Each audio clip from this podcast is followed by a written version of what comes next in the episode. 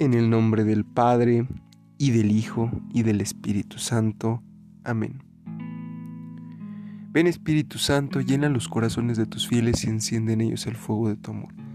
Envía, Señor, tu Espíritu y todo será creado, y se renovará la faz de la tierra. La reflexión del día de hoy desde el Evangelio de Lucas, capítulo 19, versículos del 1 al 10. Saqueo el hombre que tiene una necesidad y un problema. La necesidad, ver tan solo pasar a Jesús. El problema, que es de baja estatura. Saqueo nos enseña que a pesar de nuestros problemas, por burdo que sea esta parte de que era de baja estatura, Aprende a ser creativo para llegar hasta Dios. ¿Qué tanto estamos poniendo nuestros medios, nuestros talentos, para ir al encuentro de Dios? Y más ahorita con la pandemia, hermanos.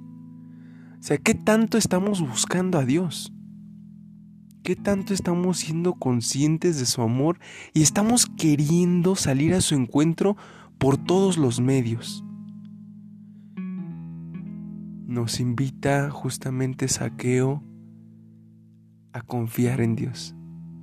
Y luego la mirada de Jesús, o sea, imagínense, Jesús lo mira. Yo creo que Jesús empezó a reír, ¿no? ¿Qué hace ese hombre chaparrito ahí arriba? Lo mira con amor.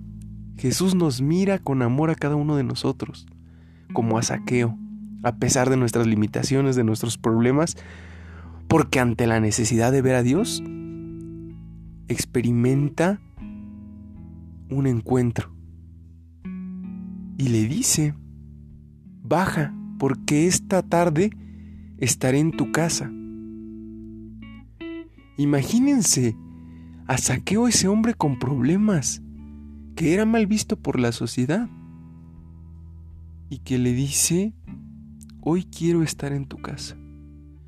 Jesús hoy está la puerta de nuestra casa, de nuestra vida, de nuestros sueños, de nuestras alegrías.